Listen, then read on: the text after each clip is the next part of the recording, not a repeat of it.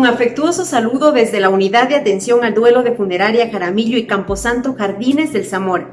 Hoy les compartiré tips para comunicarse asertivamente con las personas adultas mayores.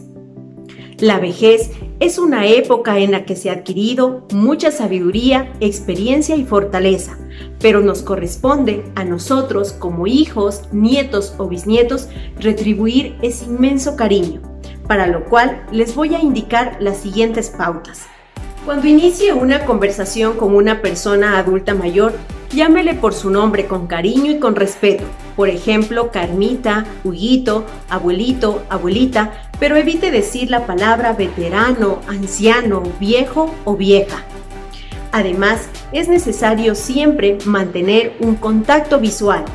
Mantenga una postura abierta, Evite cruzar los brazos, cruzar las piernas y de preferencia guarde el celular.